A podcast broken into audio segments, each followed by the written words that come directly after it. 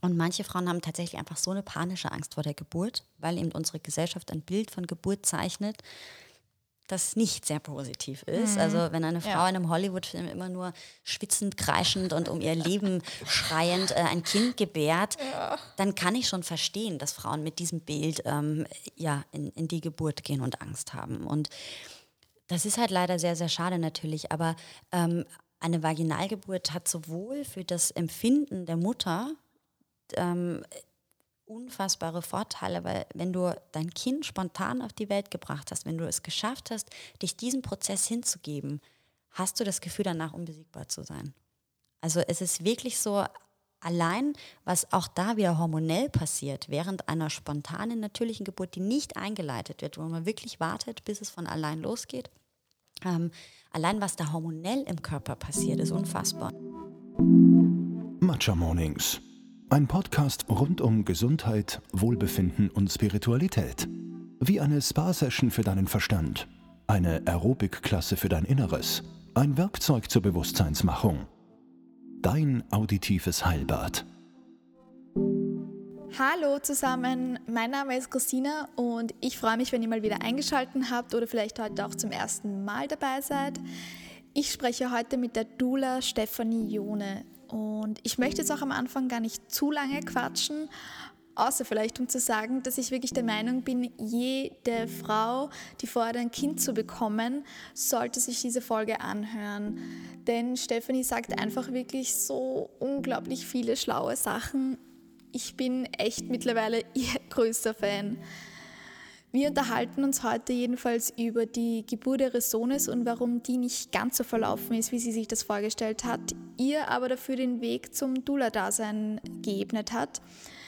Wir reden auch darüber, wie eine positive Geburtskultur aussehen kann und wir sprechen auch die Unterschiede zwischen einer Dula und einer Hebamme durch.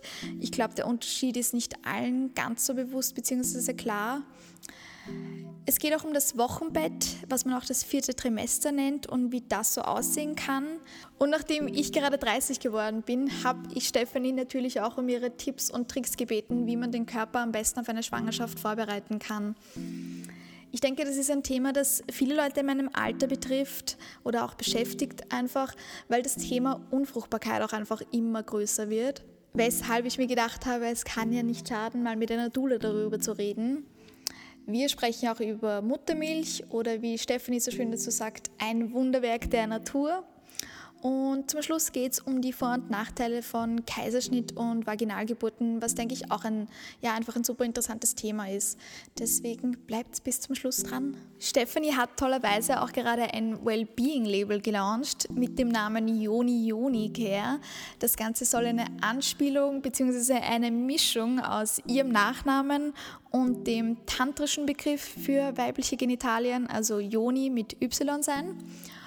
Und unter dem Label verkauft sie Kräutermischungen für Yoni-Steams und aber auch ein Bellybinding-Set bzw. Ein, ein Workshop zum Bellybinding. Also wer daran Interesse hat, ihr bekommt mit dem Gutscheincode MATCHA 20% auf alles in ihrem Webshop. Und jetzt wünsche ich wie immer viel Spaß beim Zuhören.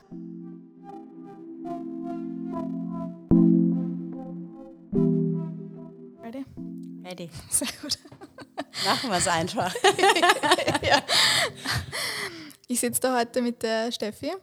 Darf ich dich so nennen, oder? Du darfst mich Steffi nennen, ja. Perfekt. Stellst du dich mal selber vor, wer bist du und was machst du so? Mhm. Also mein Name ist Stefanie oder Steffi. Meine Freundin nennt mich Steffi, insofern passt das gut. Ähm, ich arbeite als Dula. Das heißt, ich begleite Frauen während der Schwangerschaft, äh, unter der Geburt, aber auch im Wochenbett und arbeite auch als Kundalini-Yoga-Lehrerin, mache Yoni-Steaming, habe ein eigenes Wellness-Label zu dem Thema Yoni-Steaming und ja, beschäftige mich im sehr breiten Feld mit dem Thema Frau sein. Wie heißt denn dein Label? Joni Joni. Joni Joni. Joni Joni. Wie Stefanie Joni Joni.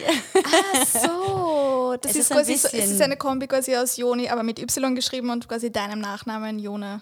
So genau, also es ist auch so eine Adaption von Yoni, mhm. einem Sanskrit-Wort äh, für Vulva. Ja. Aber es passt eben auch sehr gut zu meinem Nachnamen. Und es gibt tatsächlich Freunde, die mich mit Spitznamen Joni nennen, insofern. Ah, okay, gut, genau. witzig. Ja, ja, gut, siehst du, das habe ich noch gar nicht bedacht, aber cool. Nö, ist auch gar nicht so offensichtlich. aber es war so, ja. es war dann ein Entscheidungskriterium für den Namen tatsächlich. Ja. Cool, cool, cool.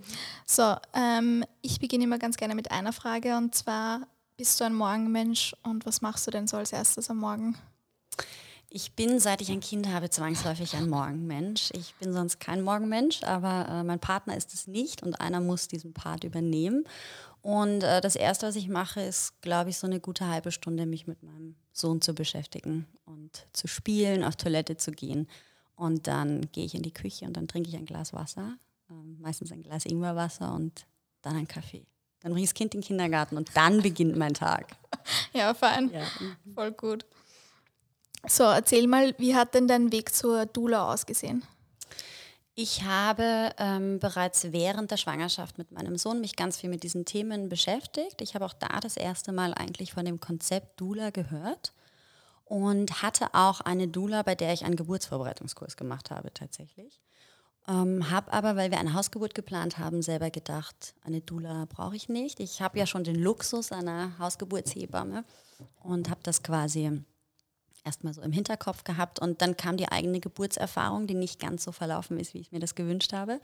Und ähm, bin eigentlich nach dieser Erfahrung, habe ich gesagt, äh, ich möchte irgendwas machen, um dieses System zu ändern, um etwas, um einfach etwas beizutragen zu diesem System, weil tatsächlich, wie Frauen im Krankenhaus behandelt werden unter der Geburt, ähm, da gibt es sehr, sehr viel ja, Ausbaubedarf äh, und Verbesserungsbedarf. Und das war tatsächlich. Ich finde, das kommt jetzt eh gerade wieder ein bisschen mehr in den Medien. Ich, irgendwie ja. lese ich in letzter Zeit ein bisschen mehr darüber, über so quasi Gewalt bei der Geburt tatsächlich. Also es zeigt einfach, welchen Stellenwert Frauen in unserer Gesellschaft haben und auch welchen Stellenwert dieses Muttersein in unserer Gesellschaft hat tatsächlich. Nämlich keinen besonders großen, sonst würde man einfach diese ganze Schwangerschaft und dieses Thema Geburt in einem viel, viel rituelleren, schöneren Rahmen mhm. sehen und nicht immer nur so darstellen, als ging so es dabei. Oder? Genau, es ging es ums Überleben oder so. Ich meine, natürlich ist das eine Grenzerfahrung, Geburt, aber es wird alles sehr, sehr, sehr dramatisiert und wenig irgendwie auf das Vertrauen, auf das eigene Vertrauen, auf die Intuition der Frauen gegeben. Und mhm. das ist sehr schade, weil das ist da, das wäre da. Frauen müssten nur selber dran glauben. Magst du mal von deiner, von deiner Geburt deines Sohnes erzählen? Mhm. Ich versuche mich kurz zu fassen. ja, ja. ähm, ja gerade bei so emotionalen Sachen ist man dann ja auch schnell mhm. mal irgendwie länger, holt man länger aus. Ähm, wir hatten eine Hausgeburt geplant ähm, und die Hausgeburt ist auch tatsächlich die ersten vier Stunden wunderschön verlaufen. Die Hebamme war noch gar nicht da. Ich hatte so meinen Raum für mich, war irgendwo auf meinem Geburtsplaneten. Mein Freund hat im Hintergrund ich weiß gar nicht genau, Dinge gemacht, Kakao gekocht. Das war so mein Wunsch, ich möchte Kakao trinken. Ähm, und nach vier Stunden habe ich plötzlich gemerkt, okay, jetzt verändert sich was. Jetzt bräuchte ich jemanden, der mir vielleicht kurz sagt, wie wir jetzt weitermachen. Oder ich wurde einfach ein bisschen unsicher. Und dann haben wir die Hebamme angerufen. Äh, und die ist gekommen und hat eigentlich festgestellt, dass so der, die große, große Arbeit äh, bereits erledigt ist. Also dass ich äh, dass der Muttermund komplett geöffnet ist und wenn ich das Gefühl hätte, schon mitzuschieben, dann kann ich das tun. Und spannenderweise war das für mich kurz so, das waren vier Stunden und für mich war das dann so, oh Gott, ähm, wieso geht denn das jetzt so schnell? Äh, eigentlich ja total schön. Ne? Und dann ist die Fruchtblase geplatzt und da war das Fruchtwasser missfärbig. Also das heißt, das ist Mykonium im Fruchtwasser. Ähm, das ist dann äh, Zeichen dafür, dass das Kind irgendwann schon mal Stuhl ins Fruchtwasser gelassen hat. Und das kann passiert sein unter Stress. Mhm. Und das lässt man einfach abklären. Also unabhängig davon, dass jetzt nicht wichtig ist, woher das kommt oder was die Ursache war, kann es eben sein, dass das Kind irgendwie während dieses Geburtsverlaufs einen Stress hatte oder dass es eben danach einfach noch eine Folgeerscheinung hat, weil es dieses Fruchtwasser geschluckt hat. Und dann hat die Hebamme gesagt, okay, das haben wir vorab abgesprochen, wir verlegen ins Krankenhaus. Nun war ich aber schon in der sehr heißen Phase. Sie hat mir also schon zu Hause noch die Möglichkeit gegeben, ihn da auf die Welt zu bringen und wir wären danach gefahren.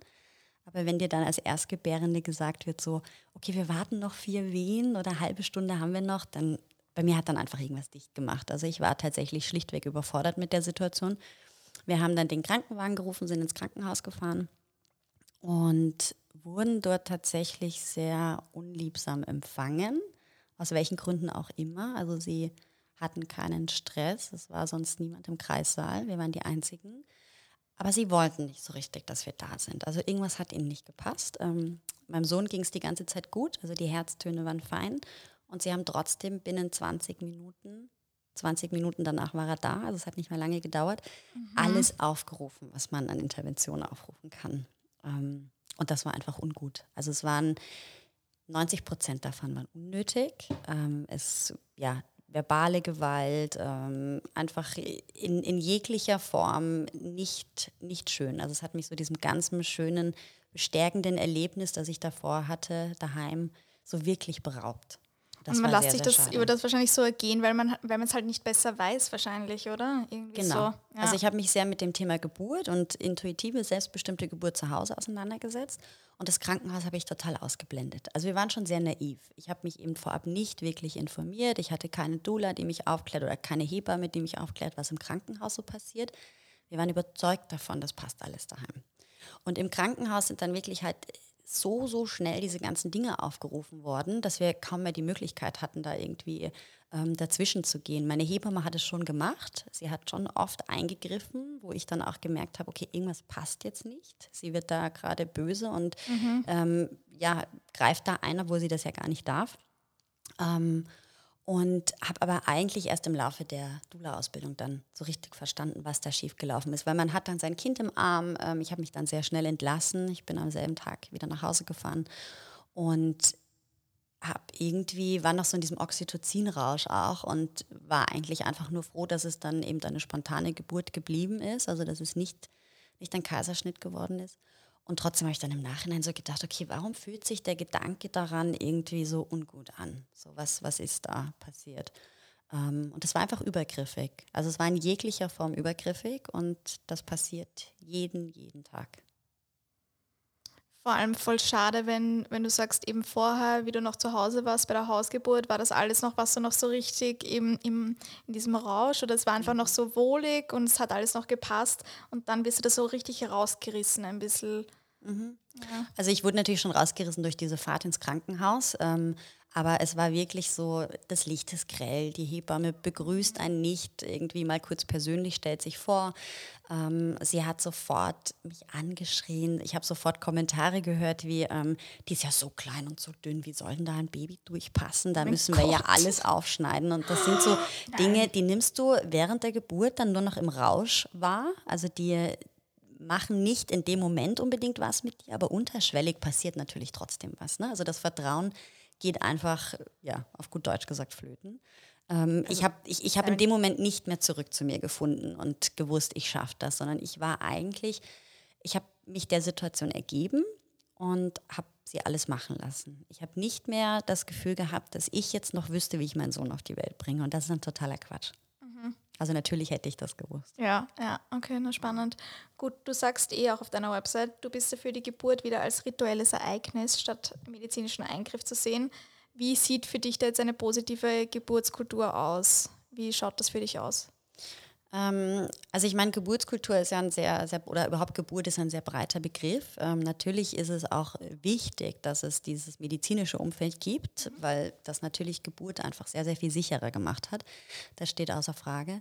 Aber es ist tatsächlich so, dass bei uns einfach sehr, sehr viel im Außen stattfindet. Überall auf der Welt. Also nicht nur jetzt beim Thema Geburt, ja. sondern wir sind in der westlichen Welt einfach sehr im Außen. Und ähm, das zeigt sich ja schon in der Schwangerschaft. Das hat mich damals auch so extrem gestört, dass ich dachte, okay, jetzt geht man zu all diesen ganzen Vorsorgeuntersuchungen und du siehst natürlich, wie sich der Körper verändert und alle reden darüber, was das Baby gerade irgendwie im Bauch durchmacht, was es irgendwie gerade Neues bekommen hat, was es jetzt schon alles kann. Ähm, aber keiner redet eigentlich so richtig darüber, was mit der Frau emotional passiert. Ähm, oh Gott, stimmt das ist, ja. das ist ja auch ein total emotionaler, ähm, psychischer Prozess und die Gebur äh, Geburt dann nochmal in einem, in einem totalen Extrem. Also auch da haben wir wieder so nur diesen Raum im Außen, alles was im Außen passiert. Die Frau kommt ins Krankenhaus, wahrscheinlich in der sehr frühen Phase der Geburt. Und dann wird mein CTG gemacht, um zu schauen, wie es dem Kind geht. Und dann wird ähm, geschaut, wie weit der Muttermund auf ist. Dann wird der Frau gegebenenfalls irgendwas Wehenförderndes gegeben oder auch nicht oder was Schmerzlinderndes, wie auch immer. Es ist alles so dieses im Außen sein. Ähm, und eigentlich hat die Frau ganz, ganz oft gar nicht die Chance, wirklich mal abzudriften. Ich meine, man kann die Augen schließen und glauben, man geht jetzt in sich. Aber es geht wirklich dann so darum, diesen Raum zu verlassen und so einen neuen Raum in sich zu betreten, um sich dieser Geburt hingeben zu können. Also eigentlich ist Geburt ein viel, viel, viel psychischerer Prozess, als er eigentlich körperlich ist. Wir gehen immer so darauf, ja, ähm, man muss sich körperlich vorbereiten, wie, wie kann man denn das schaffen? Und eigentlich ist dieser psychische Part sehr viel, sehr viel wichtiger als das Mindset. Und das gibt es bei uns in der Kultur, in der Gesellschaft einfach überhaupt nicht. Also wir haben total verlernt, Geburt als was Rituelles, als was Positives, als was Schönes zu sehen. Ähm, und wie eine Frau jetzt dieses Ereignis wahrnimmt, also ob eine Frau ein, eine Geburt als eine positive Erfahrung wahrnimmt oder vielleicht sich das irgendwie rituell herrichtet, das hängt tatsächlich auch von ihren Erwartungen ab. Also es gibt auch selbstbestimmte positive Geburtserlebnisse, die von außen gesehen vielleicht sehr wild waren, wo viel interveniert werden musste, aber die Frau wurde aufgeklärt. Die wurde zu jeder Zeit respektvoll behandelt. Ähm, sie wurde nicht übergriffig behandelt, also man hat nicht irgendwas entgegen ihres Willens getan, sondern man hat sie immer darüber aufgeklärt, was passiert. Ähm, es war ein, ein Team dabei, es waren Menschen dabei, die ihr nahestehen und die sie zu jeder Zeit unterstützen in allem, was passiert, die an sie glauben, die sie daran erinnern, dass sie das kann, dass sie die Mutter ist, dass sie die Gebärende ist und äh, das Kind nicht entbunden wird von jemandem, sondern sie das Kind auf die Welt bringt. Ja. Und das sind alles so Dinge, ähm, ja, das ist eine, eine positive Erfahrung. Also wenn die Frau zurückblickt und sagt, okay, hui, jetzt musste doch interveniert werden oder jetzt war es vielleicht sogar doch ein Kaiserschnitt, obwohl ich das gar nicht wollte. Aber ich wurde zu jedem Zeitpunkt respektvoll behandelt, ich wurde nie übergangen, mir wurde erklärt, was passiert. Und ähm, ja, meine Wünsche wurden respektiert einfach. Natürlich sind solche Dinge manchmal notwendig, aber es ist einfach wichtig, ähm, dass wir nicht in ein Krankenhaus kommen und dann passiert etwas mit einem, ohne dass man das Gefühl hat, man ist dort noch aktive Teilnehmerin. Und das passiert halt sehr, sehr oft. Du hast mir vorhin schon äh, Karten gezeigt, die du bekommst. Das ist voll nett und ähm, da schreiben dann doch alle wirklich tatsächlich, das war der schönste Tag ever und es war so super positiv. Und äh, das finde ich super schön, weil ich glaube, also ich habe jetzt sicher mit ein paar Leuten schon geredet und ich ich glaube auch, ich weiß nicht, ob meine Mutter sagen würde, dass es der beste Tag ihres Lebens war. Also, und das sind dann so Sachen, so wie die Hochzeit, die ja heute auch, da ist so viel Stress schon damit verbunden, obwohl sie eigentlich die schönsten Tage unseres Lebens sein sollten. Also es ist tricky. Mhm, ganz genau, ja. Aber für dich war das dann eben der Weg zur Dula und da meintest du auch schon vorab, das hat, war für dich auch wirklich ein, ein Heilungsprozess selber. Mhm. Ich habe tatsächlich noch im Wochenbett, ich war dann sehr, sehr lange ans Bett gefesselt, einfach weil die Geburt sehr wild war und mir es äh, lange, lange nicht gut ging. Ähm, dass ich einfach schon ja, nach Dingen gesucht habe, um mich selber zu heilen oder um einfach da so meinen Frieden mitzuschließen. Körperlich zu heilen, aber auch emotional zu heilen. Und habe dann, als mein Sohn zwei Monate alt war, ähm, das österreichische Dula-Training entdeckt. Habe da angefragt und es war ganz zufällig noch ein letzter Platz frei. Das erste Wochenende war schon vorbei, aber ich konnte dann noch quer einsteigen und habe dann meinen Mann und mein Kind eingepackt, bin in die Steiermark gefahren. ähm, ja, so alle einmal im Monat ungefähr ist das, dann ein, ein langes Wochenende und habe dieses Training begonnen mit, mit Stillbaby und das war sehr, sehr heilsam, weil da saßen nur 20 andere Frauen im Raum. Dort konnte man seine Geschichte ganz offen erzählen. Ich habe am Anfang nicht gewusst, mache ich das jetzt für mich oder will ich wirklich auch anderen Frauen dienen und für sie arbeiten und als Dula tätig sein. Und das war so heilsam. Also ich habe dort wirklich erst verstanden, was bei der Geburt alles passiert ist, was da für Dinge aufgerufen wurden, für Interventionen, die nicht in Ordnung sind. Das habe ich vorab natürlich gar nicht einordnen können. Und ja. Kannst du mal kurz vielleicht so den Basic-Unterschied zwischen einer Hebamme und Dula erklären, weil ich weiß nicht, ob das allen so klar ist. Mhm. Also eine Dula hat überhaupt keine medizinische Kompetenz und keine medizinische Verantwortung. Das heißt, ähm, eine Geburt ist immer entweder mit Hebamme und Dula oder nur Hebamme. Also äh, nur eine Dula ist nicht möglich, weil die Dula kann nicht helfen, das Kind auf die Welt zu bringen. Und ich bringe immer so gerne einen Vergleich, ähm, der niemandem irgendwie negativ aufstoßen soll, weil es ist nur, um es den Frauen wirklich so total klar zu machen. Die Dula ist nur für alles verantwortlich, Bauchnabel aufwärts. Ähm, das heißt, wir sind nur emotionaler Support. Wir sind mhm. ähm, die Vertraute, die beste Freundin. Natürlich können wir auch mal irgendwie der Frau unter der Geburt ähm, ja, zur Hand gehen, sie massieren, wir atmen mit ihr. Ähm, wir bringen Musik mit, Kerzen, also alles, was die Frau sich vorab wünscht, können wir umsetzen. Aber wir machen, wir machen keine Untersuchungen, wir hören keine Herztöne ab. Wir schauen nicht, wie liegt denn das Kind gerade. Wir können nicht schauen, wie weit ist der Muttermund offen. Dafür sind ganz essentiell die Hebammen da. Und es ist so, dass natürlich eine Hebamme, die zum Beispiel Hausgeburten betreut, dass die auch den emotionalen Part abdecken kann. Es ist aber so, dass die Hebamme im Krankenhaus einfach teilweise drei, vier Frauen gleichzeitig betreuen und die möchten das vielleicht gerne tun, aber die sind in dem System natürlich auch ein Stück weit gefangen und haben dann ihre ganzen bürokratischen Aufgaben auch zwischendurch. Das heißt, dokumentieren, wie verläuft denn die Geburt gerade. Ähm, und ich muss dergleichen nicht tun. Ich bin ohne Wenn und Aber, es sei denn, ich muss selbst mal auf Toilette, äh, bei der Frau und de facto kann man sich das bildlich so vorstellen, dass ich am Kopf der Frau bin ähm, und wie gesagt, sie bestärke mit ihr atme und einfach da bin. Oder ich bin, sitze am, an der anderen, in der anderen Ecke des Raumes und halte ihr einfach den Raum und sie weiß, ähm, wenn was wäre, kann sie sagen, bitte komm mal da. und support mich. Aber in den meisten Fällen ist es auch tatsächlich so, dass Frauen einfach ihren geschützten Raum brauchen und für sich sein müssen. Und dann funktioniert das, funktioniert Geburt sehr, sehr gut.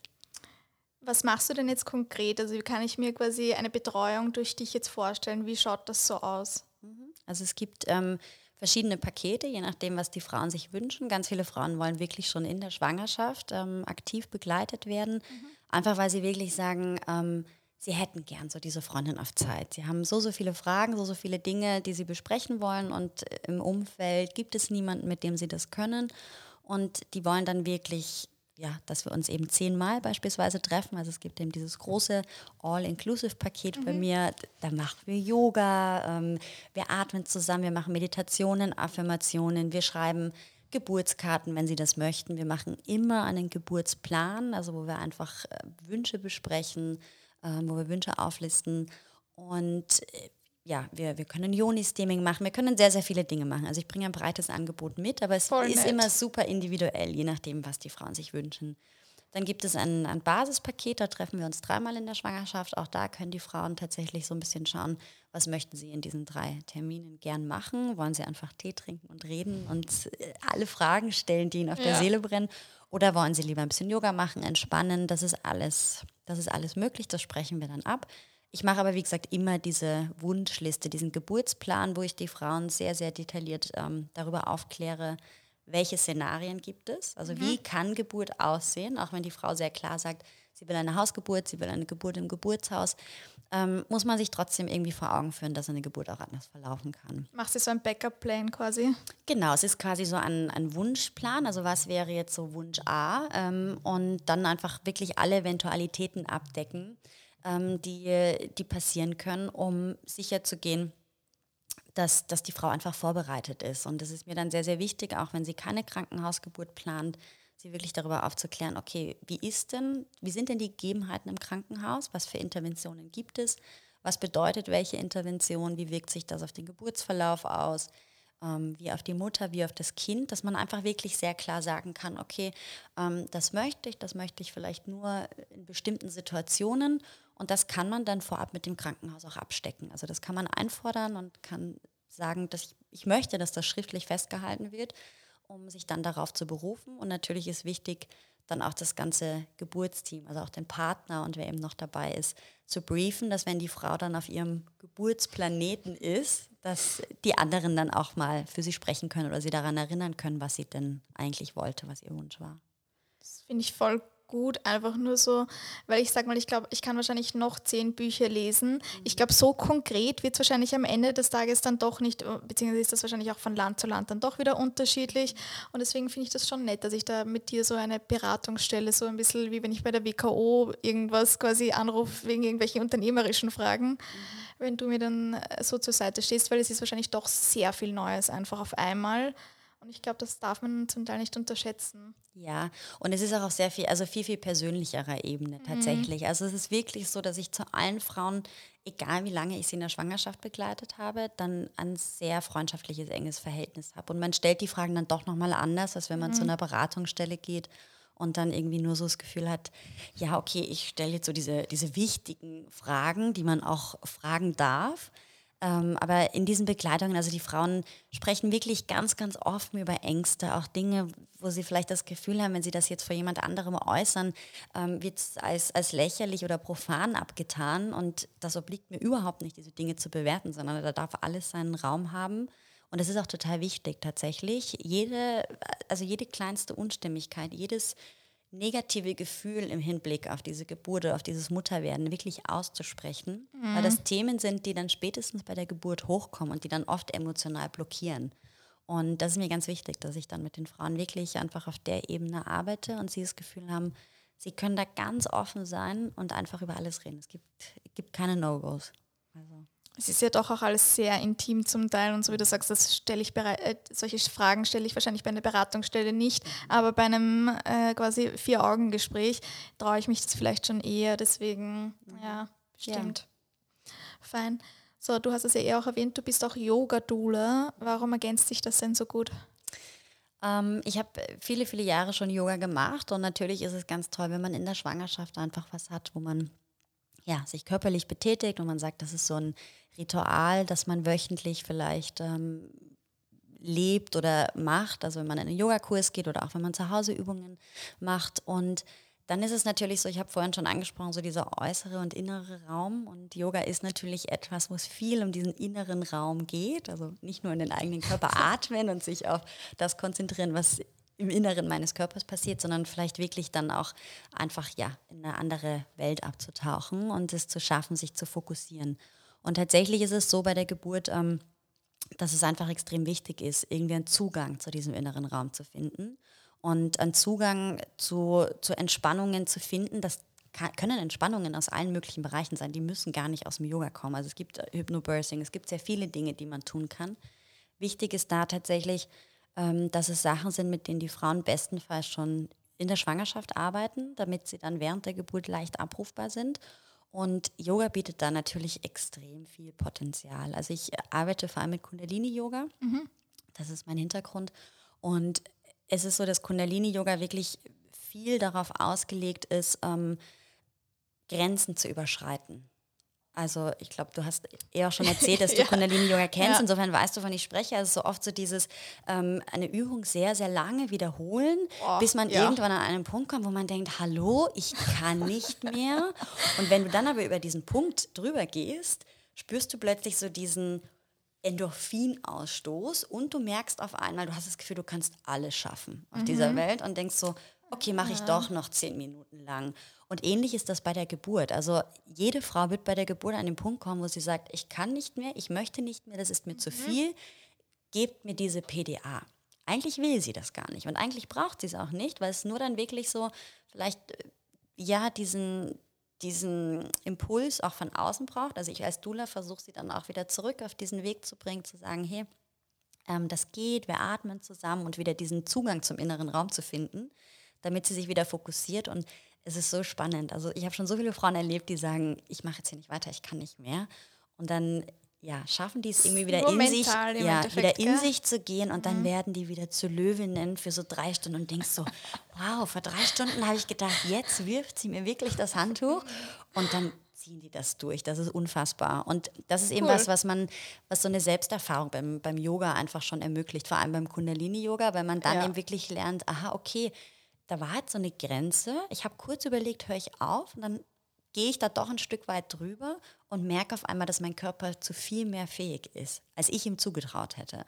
Und das ist so dieser Lernprozess. Deswegen finde ich das eine ganz wunderbare Ergänzung. Mhm. Abgesehen von dem, dass natürlich körperlich super ist, wenn man auch einfach ein Stück weit fit bleibt und sich selbst so ein bisschen diese Auszeit gönnt. Du redest oder hast jetzt auch heute eh schon viel von dieser weiblichen Intuition, von dieser Urkraft gesprochen. Wieso sagst du, ist es wirklich gerade beim Thema Geburt und Schwangerschaft so wichtig, dass wir uns da wieder, dass wir da wieder mehr in Verbindung einfach gehen? Ich glaube, dass es ähm, tatsächlich in, in allen Bereichen sehr, sehr wichtig ist ähm, und dass es eigentlich sehr, sehr wichtig wäre, dass Frauen das auch bevor sie schwanger werden, sich schon sehr damit auseinandersetzen, weil es dann natürlich sehr schwierig ist, wenn man diesen Zugang nicht mhm. schon hat, da wieder reinzukommen.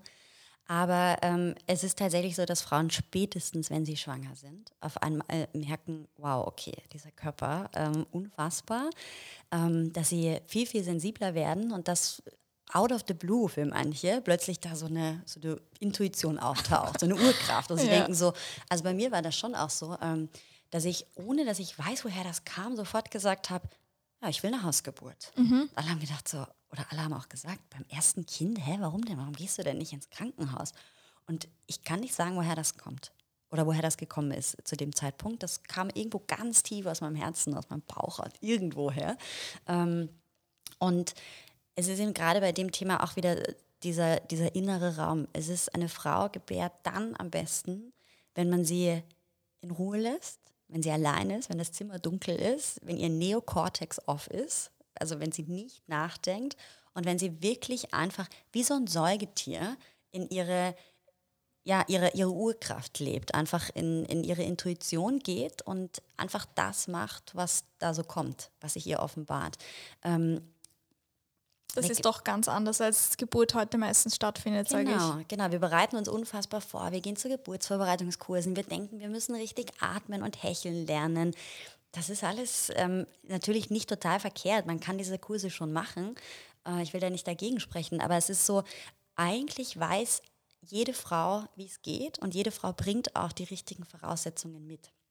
Wenn sie es schaffen würde, wirklich einfach in sich zu gehen und wenn ihr auch von außen natürlich dieser Raum gegeben wird. Wenn immer wieder jemand reinkommt und sagt, ich muss jetzt ein CTG machen und ich muss jetzt noch kurz schauen, wie weit der Muttermund auf ist, dann ist es sehr schwer für die Frau, in den inneren Raum abzutauchen. Aber ich habe wirklich schon Geburten begleitet, wo die Frauen auf Toilette gegangen sind.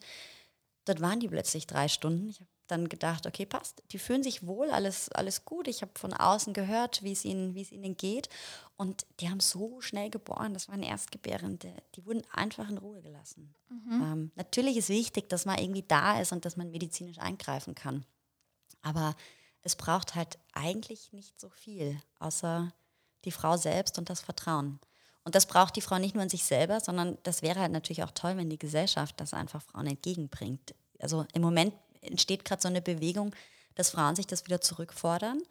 Ähm, es gibt Frauenkreise, es gibt ganz, ganz viel Angebot einfach, weil Frauen merken, oha, da ist ja doch ein Riesenunterschied äh, zu den Männern, zu dem, was wir irgendwie in den letzten 30 Jahren versucht haben, mhm. nämlich so zu sein wie die Männer, ja. uns diesem Patriarchat zu beugen. Und ähm, das hat uns aber sehr, sehr weit von dieser Wurzel entfernt. Also auch unsere Mütter, wie du schon gerade gesagt hast, sagen wahrscheinlich, Sie sagen wahrscheinlich schon, es war der beste Tag ihres Lebens, weil sie uns dann im Arm gehalten haben. Aber ja. wenn meine Mama von der Geburt selber erzählt, dann ist das natürlich kein bestärkendes, ähm, positives Erlebnis gewesen, sondern das war nicht gut irgendwie. Und ähm, ja, die waren auch einfach schon so weit davon entfernt. Ähm, und es waren natürlich auch dann nochmal ganz andere Zeiten. Aber das ist sehr, sehr, sehr essentiell. Ich finde es auch super wichtig, dass man wieder mehr mit diesem Femininen einfach ein bisschen wirklich in Verbindung kommt weil ja eben dieses ganze so Powerfrauen und so, das ist ja auch wirklich was super Schönes und ist äh, positiv, aber es hat auch ein paar, sage ich einmal, ähm, Kehrseiten einfach. Ja, und das eine schließt das andere auch nicht aus. Also mhm. ich, kann, äh, ich, ich kann trotzdem eine Powerfrau sein und im Einklang mit meinem, mit meinem femininen Dasein ja. ähm, sein.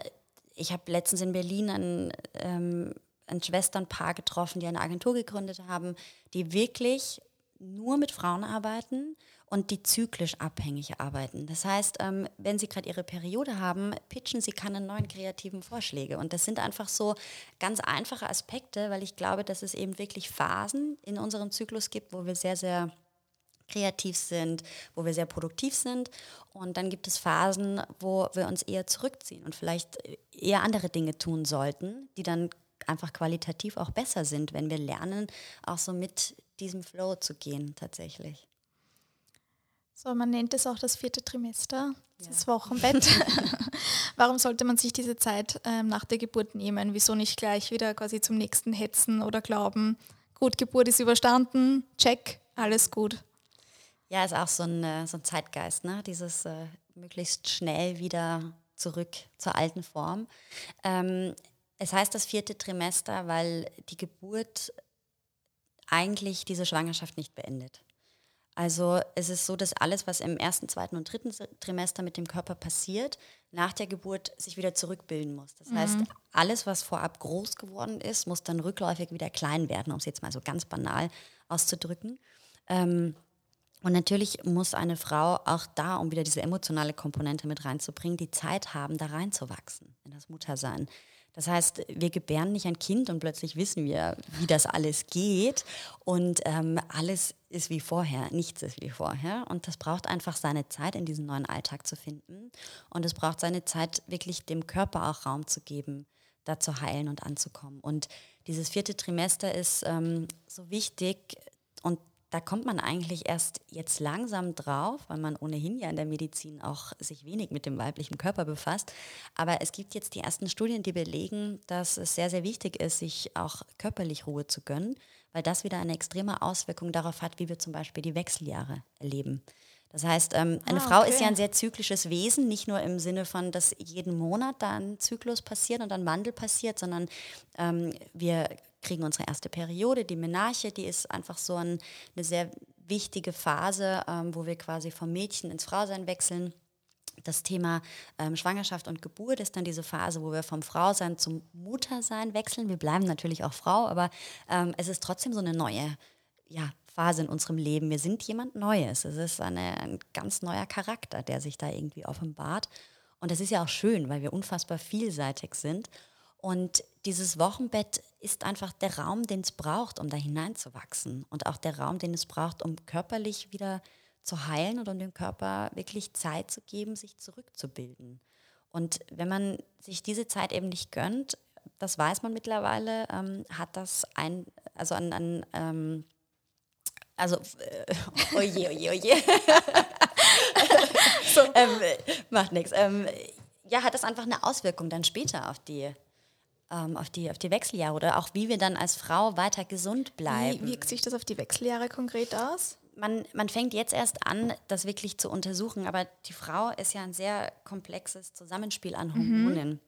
Und während der Schwangerschaft, während der Geburt und auch in der Zeit danach wirken extrem viele ähm, Hormonkombinationen. Und mhm. wenn man denen, ich meine, das, da können wir einen Podcast mitfüllen. Ja. Allein wenn wir halt schauen, wie wir diese Hormone durch die, durch die Antibabypille oder Dinge wie die Spirale unterdrücken und beeinflussen, mhm. ähm, da kommt man jetzt erst drauf, was das langfristig für die Frauengesundheit für Folgen hat. Und wir wissen tatsächlich noch nicht viel darüber. Also es gibt so einen Bereich ähm, in Deutschland auch, der sich Gendermedizin nennt, weil es ganz, ganz viele ähm, also ganz, ganz viel medizinisches Wissen mhm, ähm, auf ja. Studien beruht, die nur an Männern erfolgt sind. Und der weibliche Körper ist von Grund auf anders. Nicht nur, wenn man sie, ihn sich anatomisch anschaut, anders gebaut, sondern dieses Zusammenspiel an Hormonen ist völlig unterschiedlich zu dem, was beim Mann passiert. Und ähm, ja, das, das sind einfach so sehr verrückt einfach. Diese Hormone sind wichtig. Also ähm, es ist wichtig, dass die im Einklang sind. Und mhm. Äh, Hormone sind im Einklang, auch wenn wir lernen, uns mal zurückzuziehen, uns Ruhe zu gönnen.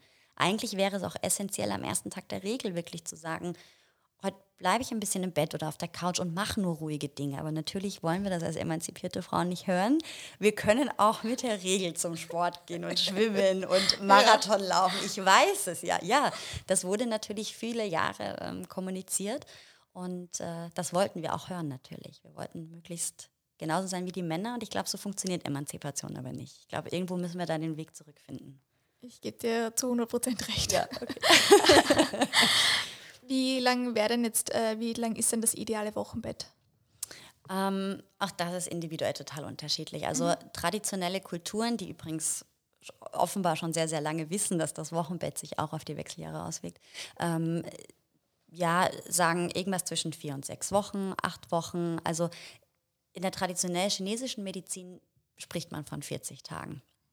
Ähm, das wären dann knapp sechs Wochen. Ja. Und das wäre toll, wenn die Frau es wirklich schafft, in der Zeit zu ruhen. Also möglichst jemanden im Haus zu haben, der für sie kocht, dass sie für diese Dinge nicht verantwortlich ist, auf keinen Fall putzen oder so alltägliche Dinge tun, sondern wirklich kuscheln, es sich gut gehen lassen, ähm, stillen, gut essen. Natürlich heißt das nicht, dass sie die ganze Zeit im Bett liegen muss. Vielleicht mhm. mal 15 Minuten am Tag spazieren gehen, aber einfach mal nur auf sich schauen, einfach mal ankommen. Wirklich Wochenbett zelebrieren, auch mit dem, äh, mit dem Vater zusammen, der gerade ja auch irgendwie in diese Rolle wachsen muss. Also es ist dann auch sehr schade, wenn der plötzlich für all das verantwortlich ist.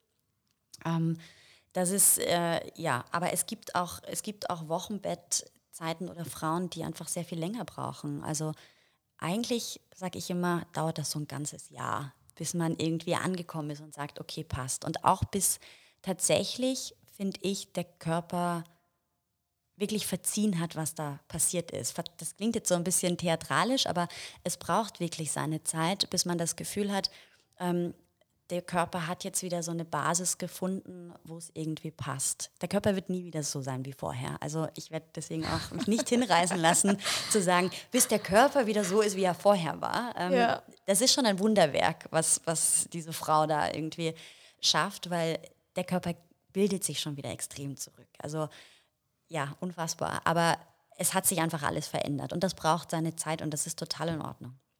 Hast du dich irgendwie bestimmt vorbereitet oder kann man sich da irgendwie gut vorbereiten drauf? Man kann sich sehr gut vorbereiten auf das Wochenbett. Ich habe mich nicht vorbereitet.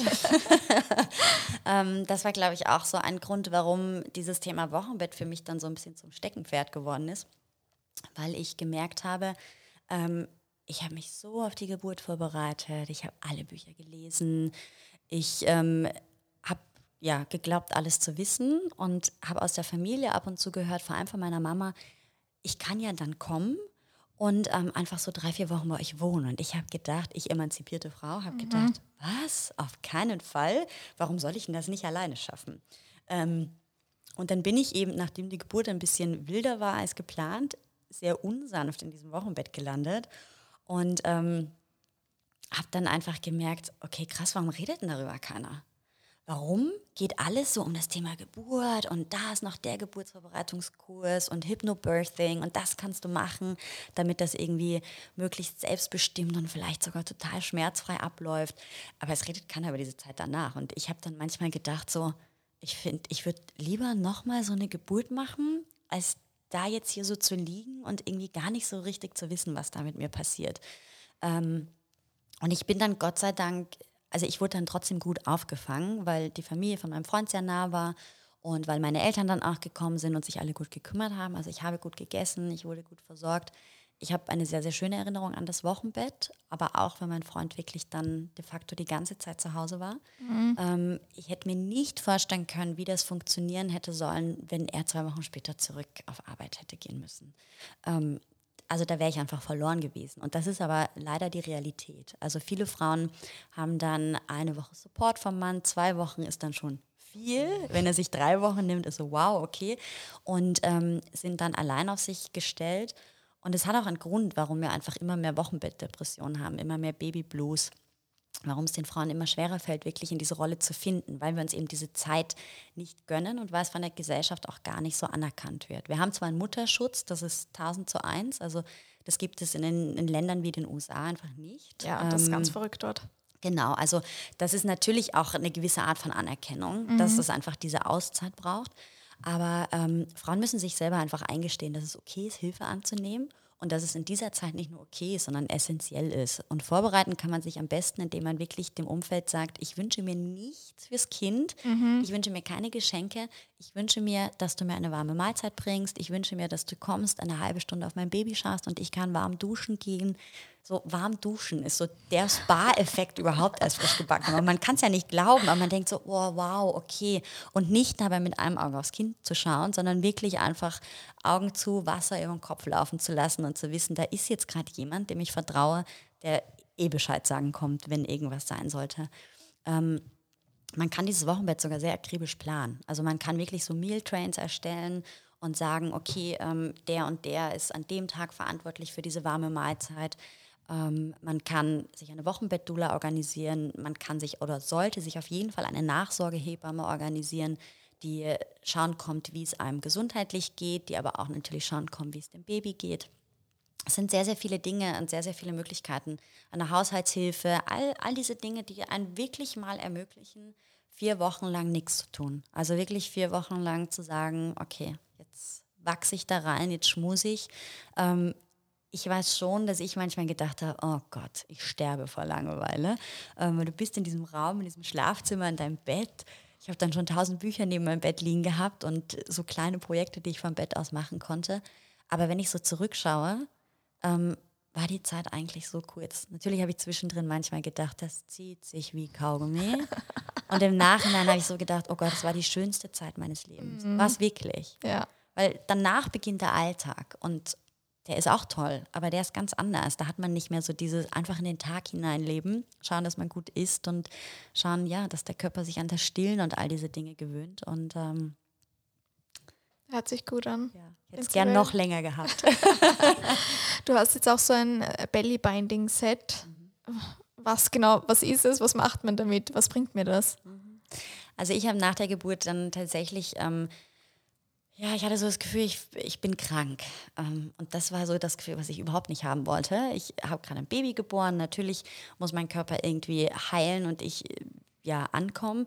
Aber ich wollte mich wie eine Königin fühlen und nicht wie eine Kranke im Krankenbett und habe dann sehr viel recherchiert, was es eigentlich alles so gibt ähm, und musste feststellen, dass unsere Kultur wenig bietet, aber andere Kulturen tatsächlich ganz, ganz wunderschöne Rituale haben. Also es gibt so im südamerikanischen, mittelamerikanischen Raum diese Arbeit mit Tüchern Rebozo, wo der Körper der Frau wieder verschlossen wird nach der Geburt. Ähm, es gibt im asiatischen Raum dieses Benkung Belly Binding, dieses Belly Binding Set, was ich da jetzt auch anbiete.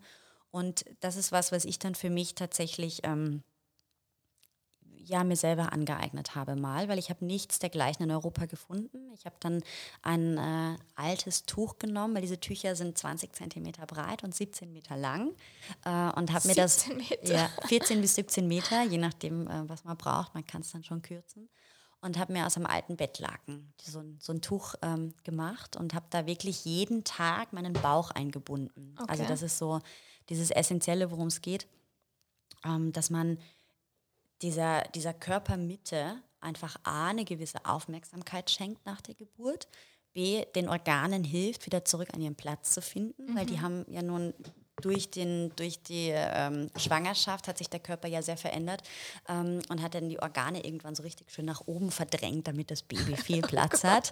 Ähm, und die Gebärmutter ist unmittelbar nach der Geburt natürlich noch größer. Ähm, die Organe schwimmen noch irgendwo da oben rum und müssen alle wieder langsam zurückfinden. Und dabei kann das Bellybinding sehr unterstützend wirken. Ähm, es hilft dabei die Gebärmutter, bei der Rückbildung der Gebärmutter, dass die sich also wieder verkleinert. Es hilft dabei, diesen Wochenfluss anzuregen. Das heißt, ähm, Frauen, die das anwenden, haben in der Regel einen sehr, sehr, also viel kürzeren Wochenfluss. Das, der Wochenfluss kann so bis zu zwei, zwei bis vier Wochen andauern. Und ähm, Bellybinding und auch Uni-Steaming können helfen, dass das wirklich einfach nach ein, zwei Wochen schon erledigt ist, was ja dann auch wieder so zu dieser Qualität bei, äh, beiträgt, dass man ja, sich einfach gut fühlt. Und unabhängig von diesen ganzen physischen Dingen ist es auch wieder eine unfassbare emotionale Stütze, weil man kann sich nicht vorstellen, wie seltsam dieses Gefühl ist, wenn dieses Baby weg ist und dein Bauch sich sehr, sehr offen und leer anfühlt. Ähm, also so sehr man so die letzten zwei Wochen vor der Geburt denkt, oh, wann ist denn das endlich soweit? Und jede Frau kommt irgendwann und fängt an zu jammern und sagt, jetzt kann es wirklich losgehen. Mhm. Ähm, und dann so die ersten Wochen nach der Geburt ist man so, okay, jetzt ist dieses Baby da und das ist so süß und toll. Aber dieses Gefühl am Bauch ist einfach nur eine unfassbare Leere. Und wenn man, dieses, wenn man diesen Bauch einbindet, gibt man ihm einfach einen Halt. Und natürlich ist das auch wärmend und eine Stütze, dass dieses Gefühl einfach verpufft. Ähm, und ich erlebe viele Frauen, die ja, sich einfach schwer tun, das anzunehmen, die vielleicht auch so, eine, so ein Babyblues haben, also keine Depression, aber halt wirklich ähm, sich schwer tun, in diese Situation zu finden und die auch irgendwie diese körperlichen Beschwerden haben und die sich dann einbinden und sagen, boah, es ist so schön, dieses gehalten werden. Es ist wirklich ein mhm. Gefühl von gehalten werden. Das hört sich das, super nett für mich an. Genau, und das von der Hüfte bis zu den Brust, ähm, bis zu den Rippenbögen, bis zur Brust bindet. Und ja, man muss es selber einmal gemacht haben, um es zu verstehen. Also man kann das auch machen, wenn man nicht gerade ein Kind bekommen hat. Ähm, es fühlt sich ganz toll an. Das glaube ich. Also es, es, hört sich für mich auch so an, auch einfach, weil ich mir vorstelle, es ist doch wahrscheinlich alles ein bisschen, so wie du sagst, out of place einfach und genau, deswegen ja. das einfach wieder. Das beschreibt es ganz gut. Out of place und ja. Bellybeinen bringt zurück dahin, wo es hingehört, ja. Ja, das cool. Passt gut. Fein.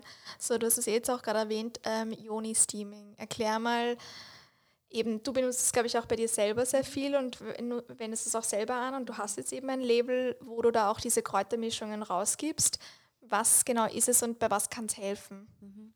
Ähm, auch das ist was, wo ich eigentlich im Wochenbett drauf gestoßen bin. Ich hatte einen äh, Dammschnitt, also eine sehr große Geburtsverletzung. Oh. Ähm, ich habe danach auch tatsächlich immer wieder mit Infektionen zu kämpfen gehabt und war so ein bisschen so, oh Mann, das kann ja jetzt nicht sein. Warum gibt es denn da nichts? Und warum gibt es alles nur, was, was es gibt?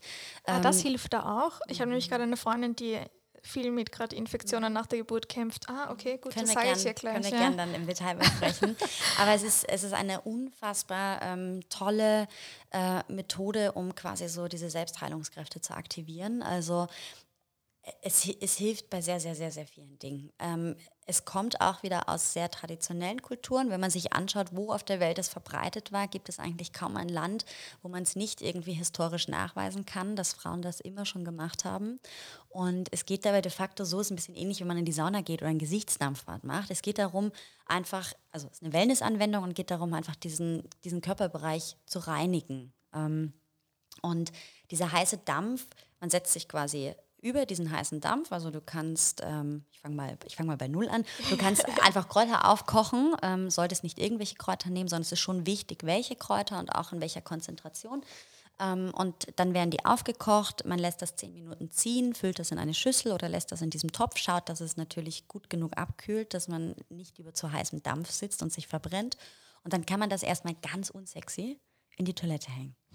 Dann man ein Handtuch zusammenrollen, legt das drumherum, setzt sich drauf, kuschelt sich in eine Decke, macht das Licht aus, macht sich eine Kerze an und schon ist das mhm. die Toilette oder das Badezimmer gar nicht mehr so unsexy. Ähm, und dann steamt man für zehn Minuten. Ähm, man wird einfach, wenn man, wenn man das macht, von sich aus schon merken, dass das ein unfassbar wohliges Gefühl ist. Ich mache das am liebsten am Abend und schlafe danach wie ein Baby.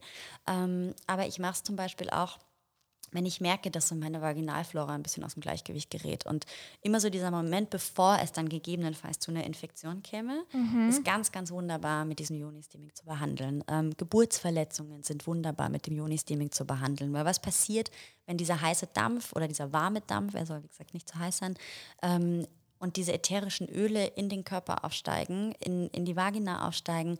Die Vagina wird durchblutet. Natürlich wird über die Poren auch dieses ätherische Öl, diese, dieses, diese Kräuter aufgenommen. Ähm, das heißt, es unterstützt einfach so diesen Heilungsprozess, vor allem nach der Geburt.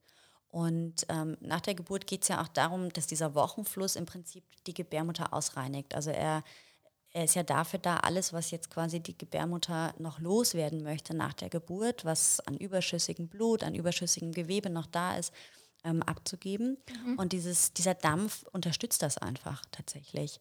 Und genauso unterstützt aber auch der Dampf ähm, und dieses, dieses Steaming, wenn man beispielsweise extreme Krämpfe hat während der Regel, weil sich einfach die Muskulatur entspannt, weil bestimmte Kräutermischungen auch einfach darauf wirken, dass sich die Muskulatur entspannt, weil sie dabei helfen, ähm, die, die Gebärmutter auszureinigen. Also oft ist es so, wenn wir extreme Krämpfe haben und dann vielleicht auch sehr starke Blutungen, dass da einfach mehr ist, was die Gebärmutter abgeben muss.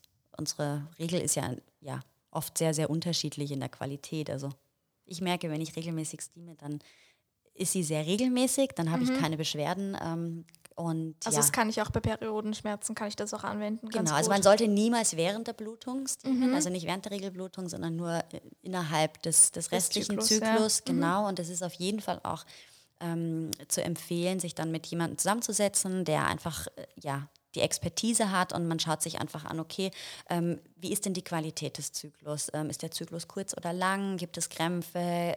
Neigt man zu Infektionen, neigt man zu Herpes. Es gibt sehr, also schon sehr, sehr viele Dinge, die man ähm, beachten sollte.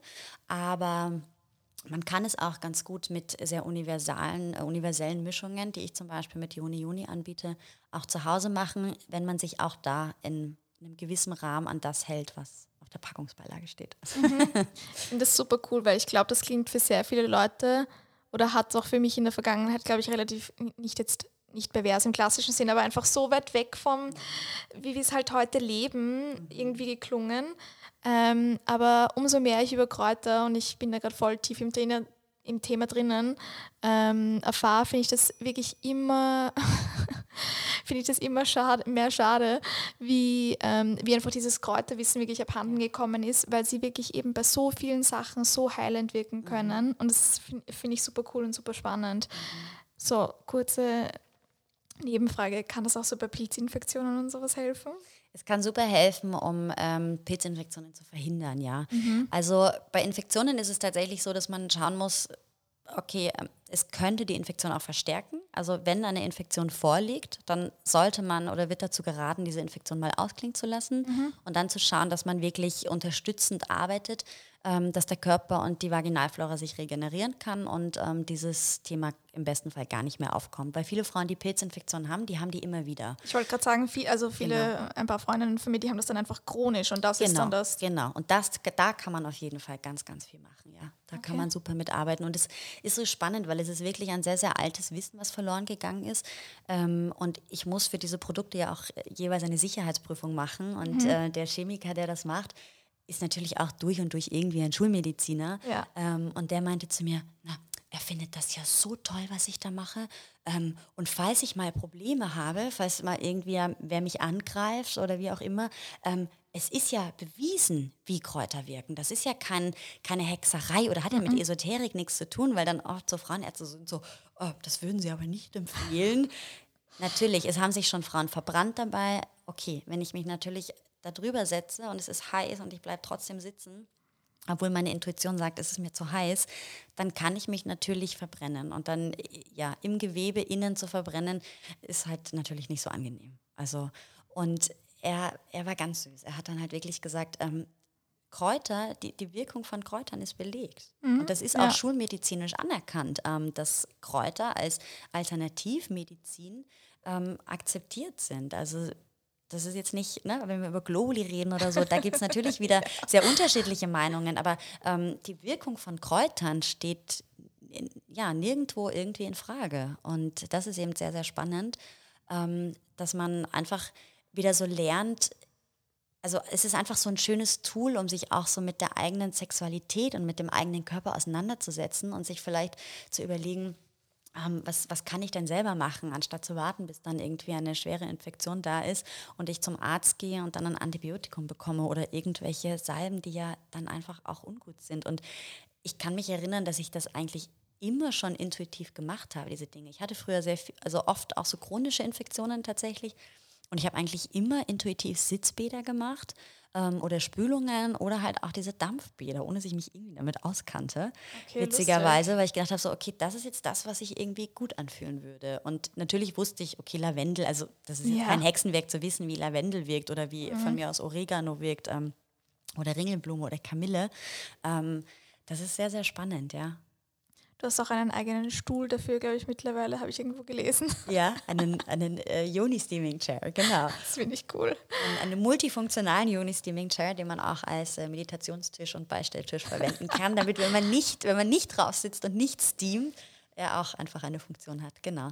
Das ist dann so diese Luxusvariante. Wenn man es wirklich regelmäßig macht, fühlt sich das natürlich schöner an und einfach, ja, ritueller und steht für mehr Selbstliebe, wenn man sich dann echt so eine kleine Ecke herrichtet und sagt so, okay, jetzt mache ich mein Juni-Steaming-Ritual. Das Fein. kann sehr schön sein. Cool. So, ich bin jetzt, also ich werde jetzt 30 am Sonntag. Ja. Und wie würdest du denn sagen, wenn ich jetzt so in den nächsten, sagen wir, zwei bis fünf Jahren ein Kind bekommen möchte, wie würdest du sagen, sollte ich, kann ich da den Körper vielleicht am besten darauf vorbereiten? Also ich glaube, die beste Vorbereitung ist tatsächlich, sich ein Stück weit damit schon auseinanderzusetzen, was denn Schwangerschaft und Geburt bedeutet und auch einfach wirklich zu schauen, dass man ähm, ja in Kontakt mit seiner eigenen Intuition kommt und sich mit dem Frausein auseinandersetzt, auch mit dem eigenen Zyklus einfach mal auseinandersetzt, mhm. um wirklich zu verstehen, so, okay, was, was bedeutet das eigentlich alles? Ähm, vielleicht auch zu verstehen, wie wird eine Frau denn wirklich schwanger? Das klingt jetzt so profan, ähm, und vielleicht muss man dann kurz schmunzeln, wenn man das hört, aber es ist tatsächlich so, dass, glaube ich, die wenigsten Frauen wirklich erklären können, ähm, wie diese Prozesse im Körper ablaufen oder auch ja, wie wir eigentlich aufgebaut sind, wie unsere Sexualorgane aufgebaut sind. Ne? Und das sage ich ohne erhobenen Zeigefinger, weil ich habe das vor drei Jahren sicher selber nicht so einfach beantworten können, weil man mhm. so glaubt, oh, ich weiß eh alles und eigentlich weiß man es nicht, wenn man sich nicht selber damit befasst, weil es wirklich ähm, gesellschaftlich viel ausgeklammert wird. Es ist das ja auch ist so, da so sind wichtig. wir wieder bei Gendermedizin. Mhm. Ich glaube, Sie haben erst 2015 herausgefunden, dass die Klitoris eigentlich 9 mm lang ja. oder wie auch immer, ich ja. weiß es jetzt nicht aber dass die da wirklich, dass da noch mehr reingeht. Ja. Also das haben sie noch nicht so lange herausgefunden. Dass Knöpfchen ist, sondern ja, dass es genau. wirklich auch dieses Schenkeleit, ja, das ist unfassbar. Und ich glaube, da gibt es noch sehr, sehr viel mehr, was wir nicht wissen. Also wir wissen medizinisch gesehen immer noch so wenig darüber, wie diese Geburt eigentlich ausgelöst wird, ähm, welche Rolle die Plazenta hat, ähm, auch ja, danach so dieses Thema, darf man die jetzt essen oder Globuli draus machen oder Kapseln draus machen oder ist das was zum Wegwerfen, wie auch immer. Ähm, also das ist total spannend. Da gibt es noch ganz, ganz viel zu tun. Aber das ist mal so das Erste, dass man einfach wieder so ein Stück weit in Kontakt kommt mit seiner weiblichen Intuition und auch mit diesem zyklischen Leben, weil man dann, glaube ich, auch viel schneller und besser annehmen kann, was da passiert und auch diese, diese Schwangerschaft, glaube ich, viel intensiver und, und inniger erlebt. Also ich habe oft Frauen, die dann wirklich noch eben bis zur 32. Woche arbeiten, bis dann der Mutterschutz losgeht und die vielleicht vorab so nicht so diesen Zugang zu ihrem Körper hatten, ähm, die dann zu mir kommen und eigentlich dann erst diese acht Wochen vor der Geburt anfangen, sich wirklich damit auseinanderzusetzen, was da gerade passiert. Und da ist die Schwangerschaft ja am Ende schon sehr weit fortgeschritten. Also das ist überhaupt nicht verwerflich. Ähm, es ist ja auch sehr schön, dass wir diese acht Wochen Zeit haben und die Frauen sich dann wirklich auch ja, diese Zeit nehmen, sich damit auseinanderzusetzen. Aber eigentlich wäre es ja viel schöner, wir hätten von Anfang an diesen Zugang und könnten das wirklich erleben, was da, was da passiert. Ja. Ähm, also das ist so das eine. Und ähm, das andere ist natürlich so, dass es sicher Sinn macht, mal zu sagen, wenn man sagt, man möchte jetzt in einem Jahr anfangen zu probieren, ähm, dass man den Körper mal entgiftet, aber nicht nur den eigenen Körper, sondern dass man auch den Partner mit einbezieht und mhm. auch den einfach mal so eine Entgiftungskur oder eine Fastenkur, da gibt es viel, viel ja, viele ja. Dinge, die man machen kann. Da gibt es jetzt nicht so das Patentrezept, sondern da muss man, glaube ich, nach den eigenen Gegebenheiten schauen und nach den eigenen Bedürfnissen. Ähm, das ist auf jeden Fall sinnvoll, ja. Und dann natürlich den Körper auch aufzubauen, also zu schauen, okay, wie ernähre ich mich denn jetzt? Und ähm, dann eine Zeit lang mal wirklich auf Convenience Food zu verzichten, vielleicht auf Alkohol zu verzichten. Wenn man Raucher ist, das gegebenenfalls dann schon ad acta legen. Also das kann man auf jeden Fall machen, ja. Ähm, und es ist auch tatsächlich so, dass äh, wenn Frauen zum Beispiel die Pille nehmen oder auch die Spirale haben, dass es durchaus Sinn macht, die ein Stück weit früher abzusetzen, als man dann wirklich anfangen möchte zu probieren, mhm. weil es auch toll ist, wenn der Körper das, was da hormonell einfach beeinflusst wurde, wieder regulieren kann und äh, gegebenenfalls abbauen kann und da einfach ein Stück weit Zeit dazwischen liegt. Ja, bei zwei meiner Freundinnen ist es jetzt so, die wollen jetzt, glaube ich, langsam ein Baby bekommen, haben jetzt die Pille abgesetzt und aber nachdem sie die Pille jetzt einfach so lange genommen haben, sind da jetzt auf einmal entstehen oder nicht, sind nicht diese ganzen Probleme entstanden, sondern die waren eigentlich schon da, nur jetzt zeigen sie sich halt erst. Und jetzt müssen sie sich damit jetzt erst einmal auseinandersetzen und das ist halt so ein bisschen das Mühsame, sage ich einmal dabei. Deswegen, ich habe Gott sei Dank in meinem Leben nicht ähm, wahnsinnig oft oder lange ähm, hormonell verhütet. Das ist echt das Einzige, worüber ich wirklich super glücklich bin, wo ich echt super happy bin. Und ich habe jetzt auch begonnen, ähm, meinen Zyklus zu tracken, halt mit so Basalthermometer und so weiter. Und das ist auch super spannend, weil so wie du sagst, ich, bitte, ich wusste davor nicht einmal, was für Zyklen es gibt. Ich wusste auch nicht, was der Zervixschleim aussagt und so weiter und so fort. Ich wusste das alles nicht und jetzt weiß ich es tatsächlich. Jetzt im Endeffekt brauche ich jetzt nicht einmal mehr großartig den Thermometer, weil ich es mittlerweile relativ gut deuten kann.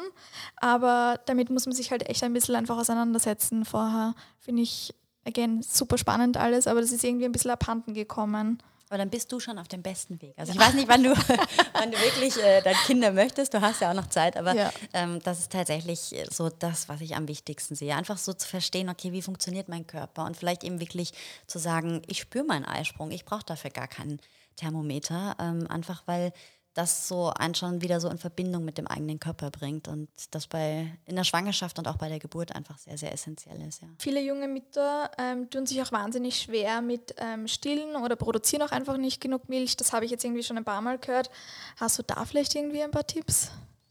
Ähm, auch da wieder, es ist de facto so, dass es eigentlich ganz, ganz selten den Fall gibt, dass eine Mutter nicht genug Milch produziert. Ähm, also wirklich, wo man wirklich sagen kann, okay, da gibt es jetzt einen medizinischen Hintergrund oder äh, körperliche Gründe dafür, warum das so ist. Ähm, de facto sind das oft Fälle, wo Mütter einfach gestresst sind. Also wo sie eben nicht diese Zeit haben, anzukommen, wo man ihnen nicht den Raum gibt, wirklich zu entfalten, ähm, wo sie selber auch diesen extremen Anspruch haben, dass das jetzt alles sofort funktionieren muss, weil das tut es nicht. Und ähm, leider sind das dann auch oft Situationen, wo dann entweder zu spät Hilfe geholt wird ähm, oder gar nicht. Also es gibt immer die Möglichkeit, eine Stillberaterin ähm, dazu zu holen, wenn es nicht so richtig funktioniert. Ich habe zum Beispiel sehr lange gestillt, zweieinhalb Jahre. Mhm. Und die ersten zwei Wochen waren nicht easy. Also ich musste da reinwachsen und ähm, natürlich gab es da Situationen, wo ich dachte, oh Gott, wie soll denn das funktionieren? Ähm, also es ist natürlich so, dass man durch die richtige Ernährung und bestimmte Dinge auch dazu beitragen kann, dass man, dass man viel Milch hat oder wenig Milch hat beispielsweise. Also schon auch. Ja, ja. also es gibt Nahrungsmittel, die wirklich ähm, milchfördernd sind, also Boxhornklee zum Beispiel, ähm, Fenchel und Anissamen sind total wichtig. Es ist wichtig, ähm, zum Beispiel kein Salbei und keine Pfefferminze zu sich zu nehmen, also keine Salbei und Pfefferminztees, weil das die Milchproduktion reguliert. Ähm, Bier ist tatsächlich sehr milchfördernd, alkoholfreies Bier oder äh, also so Karamalz, kennt man das in Österreich? Ich so Malzbier, so süßes Malzbier. Okay. Ähm, also es gibt schon, schon Dinge, die man machen kann. Ähm, Im Ayurveda wird den Frauen oft auch so warme Milch mit Ghee und Honig und gewissen Gewürzen verabreicht. Ähm, dort werden überhaupt warme und sehr flüssige Gerichte ähm, bevorzugt im Wochenbett. Also man kann extrem viel über die Ernährung machen, was bei uns leider ja auch oft zu kurz kommt. Und dann ist es aber super, super wichtig, dass die Mama einfach den Raum hat und entspannt ist ähm, und dass man sich auch wirklich genau anschaut, will die Mama denn stillen? Also ich habe oft Fälle, wo die Frauen auch sagen, ähm, sie haben zu wenig Milch und es dann einfach nicht so richtig funktioniert. Und dann nimmt man sich mal die Zeit, mit den Frauen äh, zu reden und sich zu unterhalten und stellt eigentlich fest, dass sie sich sehr schwer tun, bei dem Gedanken dann auch in der Öffentlichkeit zu stillen, zum Beispiel. Mhm. Ähm, und dass da einfach so wirklich so eine emotionale Barriere da ist. Und das sind sehr, sehr viel häufiger die Gründe, als dass man wirklich sagen kann, dass eine Frau aus körperlichen Gründen ähm, zu wenig Milch hat. Aber das ist eben auch so dieses so ein bisschen wie dieses Allgemeinbild, ähm, das wir über Geburt haben und über Schwangerschaft haben ähm, genauso unser, unser Bild und unsere Vorstellung auch vom Stillen. Das ist ja so kompliziert und ganz viele haben dann gar nicht genug Milch und so weiter und so fort. Natürlich gibt es das. Ich möchte jetzt keiner Mama, die wirklich zu wenig Milch hat, zu nahe treten. Ähm, das heißt nicht, dass sie sich das einbildet oder so, aber ganz oft kann man da ganz viel regulieren über, über den Stressfaktor und darüber zu schauen, okay, wie geht es denn der Mama sonst? Wie ist denn, wie ist denn das Umfeld? Ähm, wie ist denn die familiäre Situation? Wird die entlastet, ähm, hat die Zeit, wirklich in, ja, anzukommen, dass der Körper auch einfach ähm, diesen, diesen Milcheinschuss und diese Umstellung einfach gut bewerkstelligen kann. Also das ist ganz, ganz wichtig. Und Stillberater, Stillberater, Stillberater. Sobald man mhm. merkt, irgendwas funktioniert nicht, sich einen Stillberater holen, der hat, manchmal sind das ganz banale Dinge, die dann nicht richtig gemacht werden. Und auch das ist jetzt schon wieder so ein die Mama kann nichts richtig oder falsch machen, aber es gibt einfach ja. Dinge, die man nicht weiß ähm, und die dann, wo dann einfach viele Dinge zusammenspielen und äh, ja, dann macht man das irgendwie nicht richtig, dann wird man gestresst, unruhig, weil man glaubt, oh Gott, jetzt funktioniert es nicht. Wir gehen ja dann auch immer sofort in die Wertung und äh, glauben, ja, ich kann es einfach nicht, bin keine gute Mutter oder wie auch immer. Das ist alles Quatsch.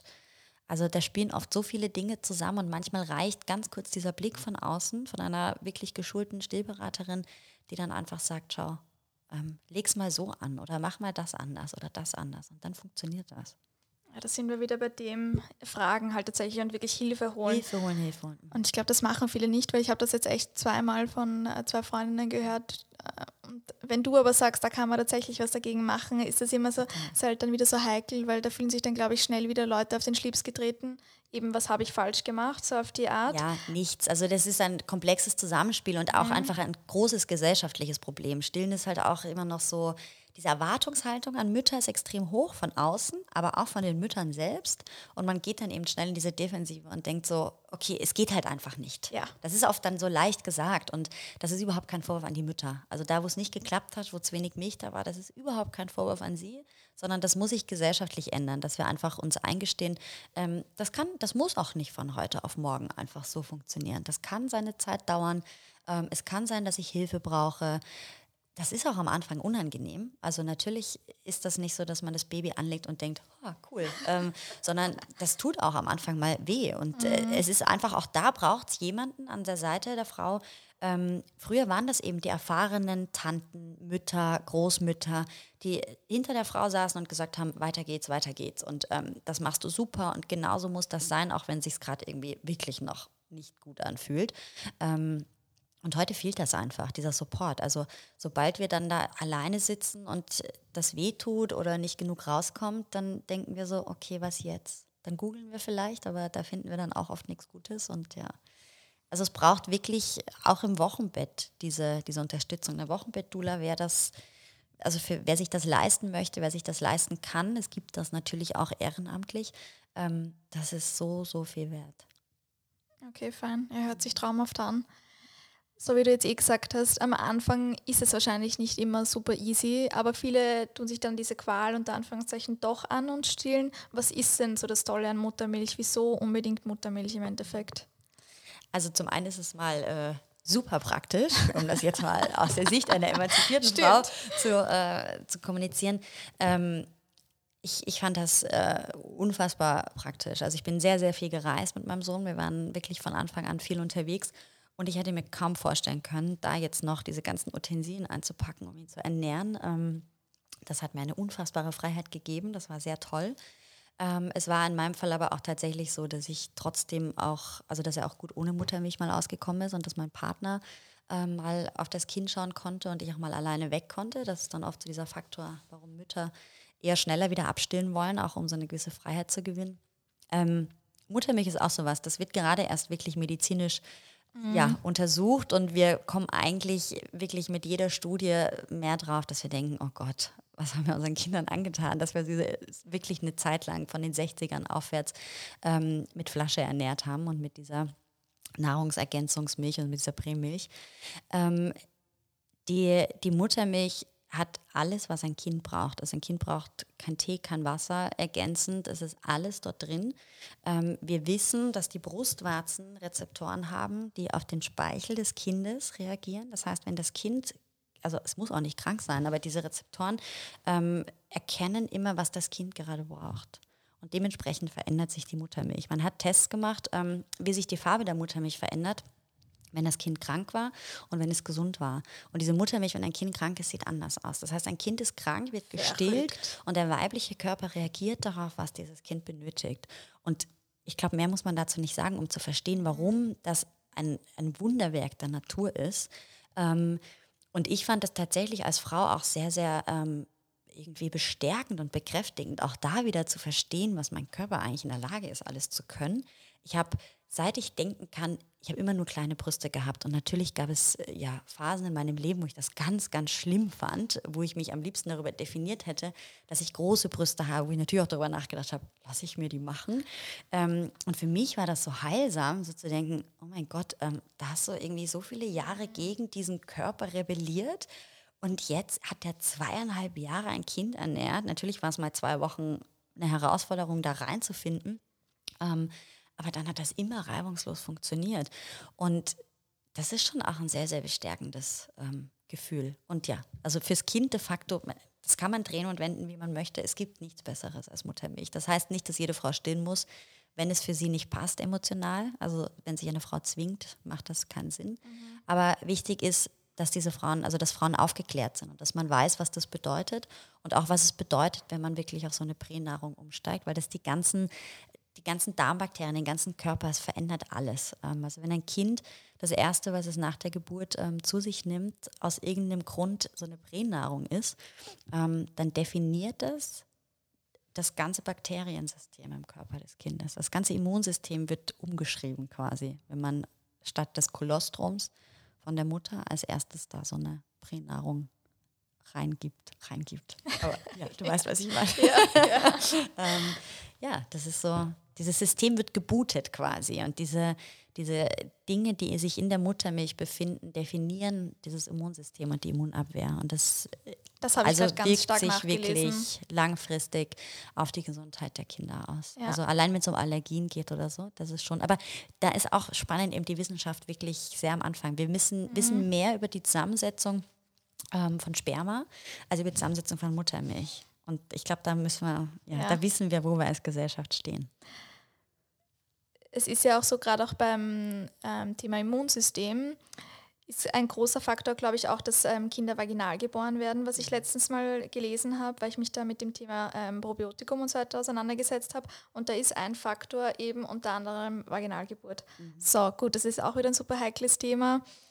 Was sind denn deiner Meinung nach so die Vor- und Nachteile von jetzt einer Kaiserschnittgeburt versus einer Vaginalgeburt?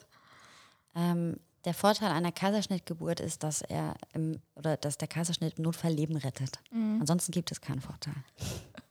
es tut mir leid, wenn ich das so, äh, ja, äh, so straight sage. Ich weiß schon, dass sich Frauen jetzt auf den Schlips getreten fühlen. Ich habe mhm. tatsächlich auch im nahen Umfeld gar nicht, äh, gar nicht wenige Frauen, die sich für einen geplanten Kaiserschnitt entschieden haben. Ich habe das auch immer respektiert. Ich habe nie versucht, da dagegen zu reden. Aber ich kann von allen Frauen, es sind drei tatsächlich aus meinem Umfeld, ähm, berichten, dass sie das auf eine gewisse Art bereuen. Also sie sagen schon, dass sie sich dieser Geburtserfahrung beraubt haben. Ähm, es, es gibt da natürlich Unterschiede. Also manche sagen, okay, wir sie warten wenigstens, bis die Wehen losgehen und dann macht man diesen Kaiserschnitt. Es gibt auch tatsächlich manchmal Fälle, ähm, wenn Frauen wirklich gegebenenfalls ja, das als psychische, also wenn die psychische Belastung so groß ist, zu sagen, ähm, man kann sich nicht vorstellen, auf diese Spontangeburt zu warten, weil es eben ja doch, man weiß ja nie, wann es losgeht. Also diese Kontrolle abgeben ist bei manchen Frauen einfach ein sehr, sehr großes Thema. Ähm, und manche Frauen haben tatsächlich einfach so eine panische Angst vor der Geburt, weil eben unsere Gesellschaft ein Bild von Geburt zeichnet, das nicht sehr positiv ist. Mhm. Also wenn eine Frau ja. in einem Hollywood-Film immer nur schwitzend, kreischend und um ihr Leben schreiend äh, ein Kind gebärt, ja. dann kann ich schon verstehen, dass Frauen mit diesem Bild ähm, ja, in, in die Geburt gehen und Angst haben. Und das ist halt leider sehr, sehr schade natürlich. Aber ähm, eine Vaginalgeburt hat sowohl für das Empfinden der Mutter ähm, unfassbare Vorteile, weil wenn du dein Kind spontan auf die Welt gebracht hast, wenn du es geschafft hast, dich diesem Prozess hinzugeben, hast du das Gefühl danach unbesiegbar zu sein. Also es ist wirklich so, allein was auch da wieder hormonell passiert, während einer spontanen natürlichen Geburt, die nicht eingeleitet wird, wo man wirklich wartet, bis es von allein losgeht, ähm, allein was da hormonell im Körper passiert, ist unfassbar. Und wenn wir eben über Stillprobleme und solche Dinge reden, dann ist jemand, ähm, der ein, eine Kaiserschnittgeburt erlebt hat, die vielleicht sogar ähm, ein, ein, Wunschtermin war lange vor dem eigentlich errechneten Termin, dann sind das so Folgeerscheinungen, weil der Körper dann gar nicht in der Lage war, dieses ganze komplexe System abzurufen, diese Hormone auszuschütten, die es braucht, damit der Körper dann weitergehend stillen kann, damit er auch wieder heilen kann, damit das alles funktioniert, wie es die Natur vorgesehen hat. Und ähm, es ist, wie gesagt, so, also ich glaube, die Geburt leitet ja nur eine sehr herausfordernde Zeit als Frau sein, nämlich das Muttersein. Und ähm, viele nennen immer so, ja, wenn die Geburt vorbei ist, ist alles geschafft. Nee, dann geht es erst los. Also Muttersein ist einfach ganz, ganz oft, wir stoßen da so oft an unsere Grenzen. Und wenn man irgendwie diese Geburt geschafft hat, dann hat man so das Gefühl, passt. Den Rest, den mache ich auch. Das läutet quasi so diese Ära ein. Ähm, ja, das ist äh, halt sehr, sehr essentiell auf emotionaler Ebene und weil du eben diese Probiotikum angesprochen hast, ähm, man weiß auch, dass wenn das Kind durch diesen, äh, durch die Vagina, also durch den Geburtskanal kommt, dass es eben mit sehr, sehr vielen wichtigen Bakterien in Berührung genau. kommt, die mhm. einfach wichtig sind, auch da wieder, um das Immunsystem zu booten auf eine gewisse Art und Weise. Man weiß auch, dass dieser Druck durch den Kanal sehr wichtig mhm. ist, um die Atemwege wirklich zu entfalten. Also es ist für das Kind total wichtig, diese Erfahrung zu haben. Deswegen gibt es mittlerweile auch zum Beispiel so sanfte Kaiserschnitte, wo ein sehr kleiner Schnitt gemacht wird und man versucht auch das Kind da so durchzudrücken, damit das Kind auch so ein bisschen diese Erfahrung hat. Ähm, weil zum Beispiel viele Kinder auch nach der Geburt, ähm, wenn es Kaiserschnittkinder waren, Probleme haben mit der Heißwirbelsäule. Ich glaube, du hattest so ein ganz tolles äh, Interview auch mit einer Kraniosakraltherapeutin. Mhm. Und ich glaube, die können da sehr, sehr viel von erzählen. Also, ähm, dass die Kinder oder auch Osteopathen dann wirklich Julia Unterstützung hat brauchen. hat mir lustigerweise erzählt, dass ähm, viel bei ihr auch eben von der Geburt einfach mhm. auch ist, ja, voll. Mhm. Also das, das ist wirklich so, das weiß man mittlerweile und ähm, es ist für, für Mutter und Kind, also eine, eine Spontangeburt verheilt alles, selbst wenn da irgendwie was reißt, ähm, selbst wenn geschnitten werden muss, das verheilt einfach anders, als wenn man einen wirklich, wirklich großen Eingriff wie den Kaiserschnitt machen muss. Also mir ist da total wichtig, dass wenn eine Frau sich dafür entscheidet, dass man ihr mal ganz klar erzählt, was dort alles für Gewebe ähm, durchtrennt werden muss, also was da passiert, ja. damit um dieses Kind rauszuholen. Ich, ich habe den größten Respekt vor Frauen, die einen Kaiserschnitt hatten. Die meisten Kaiserschnitte waren ja nicht geplant, sondern mhm. das dann passiert.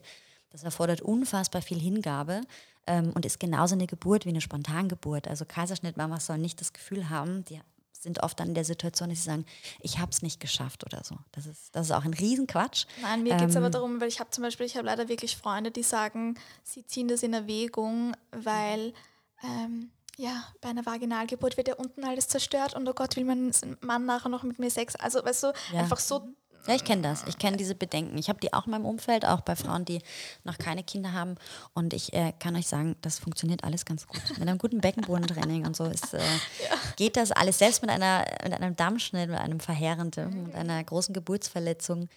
Der Körper ist unfassbar. Und ich glaube, dass tatsächlich so eine Kaiserschnittnarbe ähm, ein viel, viel größerer Eingriff ist und man daran viel länger auch körperlich zu knabbern hat als einfach diese Spontangeburt. Also das ist aber auch einfach wirklich dieses Bild, das wir von Geburt haben, dieses dem Körper nicht zutrauen, ähm, dass das doch funktioniert. Natürlich, die Natur hat bestimmt gedacht, dann zerstöre ich die Frau einmal, damit sie bloß kein zweites Kind kriegt. Ich glaube, dass ähm, so ja unsere ja, mhm. unsere Rasse nicht gesichert worden wäre, um das jetzt mal wirklich so total ja, banal stimmt. auszudrücken. Also man darf oder Frau darf schon das Vertrauen haben, dass, dass der Körper das alles ganz gut kann. Und man kann sich auch ganz wunderbar vorbereiten damit beispielsweise der Damm intakt bleibt ähm, und damit man die Geburtsverletzungen verhindert oder einfach minimiert. Ähm, und bei einer guten Hebamme, die das gut anleitet in der letzten Phase, geht da überhaupt nichts kaputt.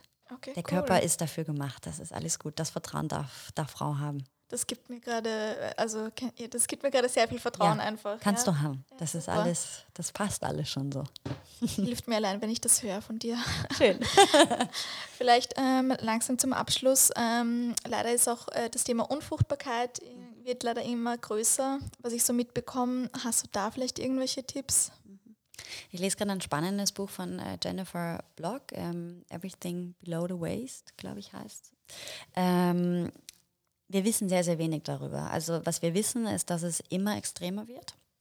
Natürlich verschiebt sich auch so dieses Alter, wann wir äh, Kinder kriegen, immer weiter nach hinten. Und ähm, da brauchen wir uns jetzt nichts vormachen. Es ist natürlich so, dass ähm, die Fruchtbarkeit einfach mit steigendem Alter auch irgendwie abnimmt. Ähm, das heißt nicht, dass eine Frau mit Ende 30 kein Kind kriegen kann, um Gottes Willen. Aber äh, das ist einfach so. Das ist natürlich ein Punkt. Und dann ist es auch tatsächlich so, dass diese, diese hormonelle Verhütung einen unfassbaren Einfluss auf die Fruchtbarkeit hat.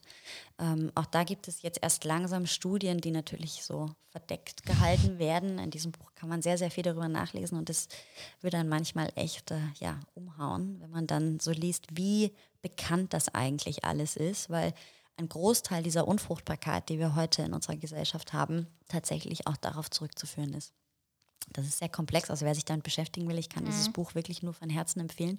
Es ist ähm, ja auch ähm, so, die, die ganzen Männer, die ihr Handy äh, zum Beispiel in den Hosentaschen quasi direkt beim Glied tragen ist halt äh, genau, das also sind auch solche Sachen. Genau, und Fruchtbarkeit ja? ist natürlich überhaupt nicht nur ein Thema, was nur die Frau betrifft. Ne? Richtig, und ja. bin da jetzt auch so voll irgendwie darauf ja. eingegangen, sondern das ist immer 50-50. Also mhm. das nimmt auch beim Mann immer mehr zu. Man weiß auch mittlerweile, dass natürlich unser ganze, unser Lebensstil, unser Umfeld, Plastik etc. pp. einen unfassbaren mhm. Einfluss darauf hat. Also auch wieder Hormone, weil auch diese Weichmacher sind auch wieder Dinge, die eben auf das hormonelle System wirken.